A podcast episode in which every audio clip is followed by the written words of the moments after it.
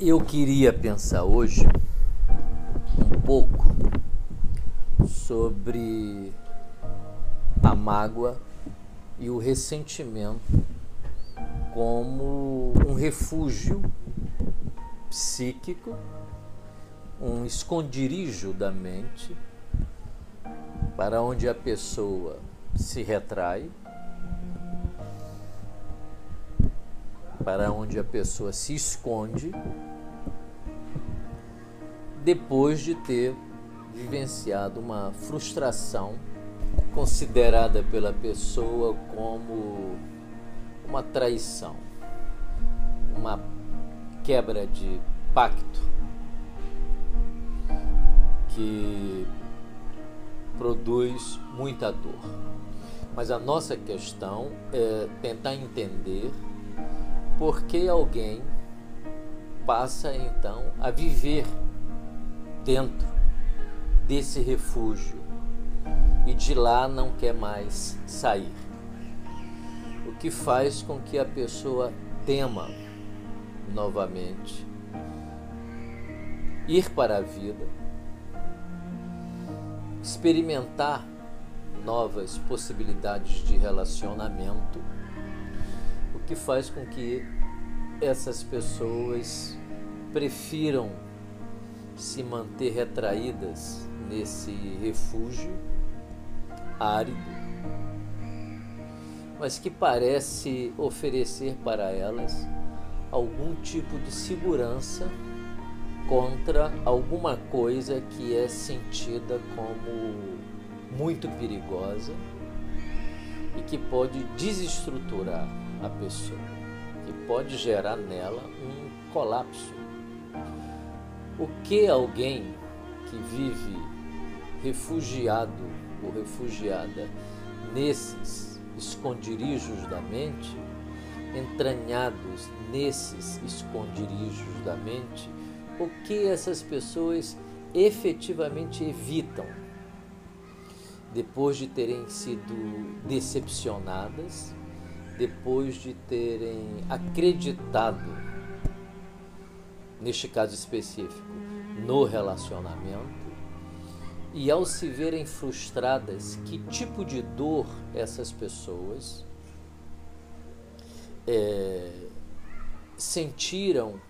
e que tipo de dor elas perceberam que poderiam sofrer, que imaginaram, fantasiaram que seria uma dor lancinante e insuportável de ser suportada. Daí a necessidade de se entranhar nesse refúgio protetivo que evita o contato com a realidade, evita a possibilidade da dor, mas ao mesmo tempo empobrece a vida da pessoa, mantém a pessoa dentro de um mundo ilusório, onde ela acredita ser possível. Talvez da decepção não acredite mais, mas onde há uma insistência por parte da ilusão de fazê-la acreditar que possa existir no mundo um relacionamento onde máculas não existiriam, ou ao contrário, ficaram de tal modo decepcionadas que não acreditam mais em relacionamento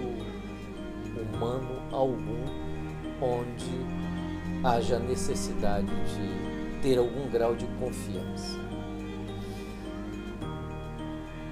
Esse tipo psicológico se olha como um tipo totalmente virtuoso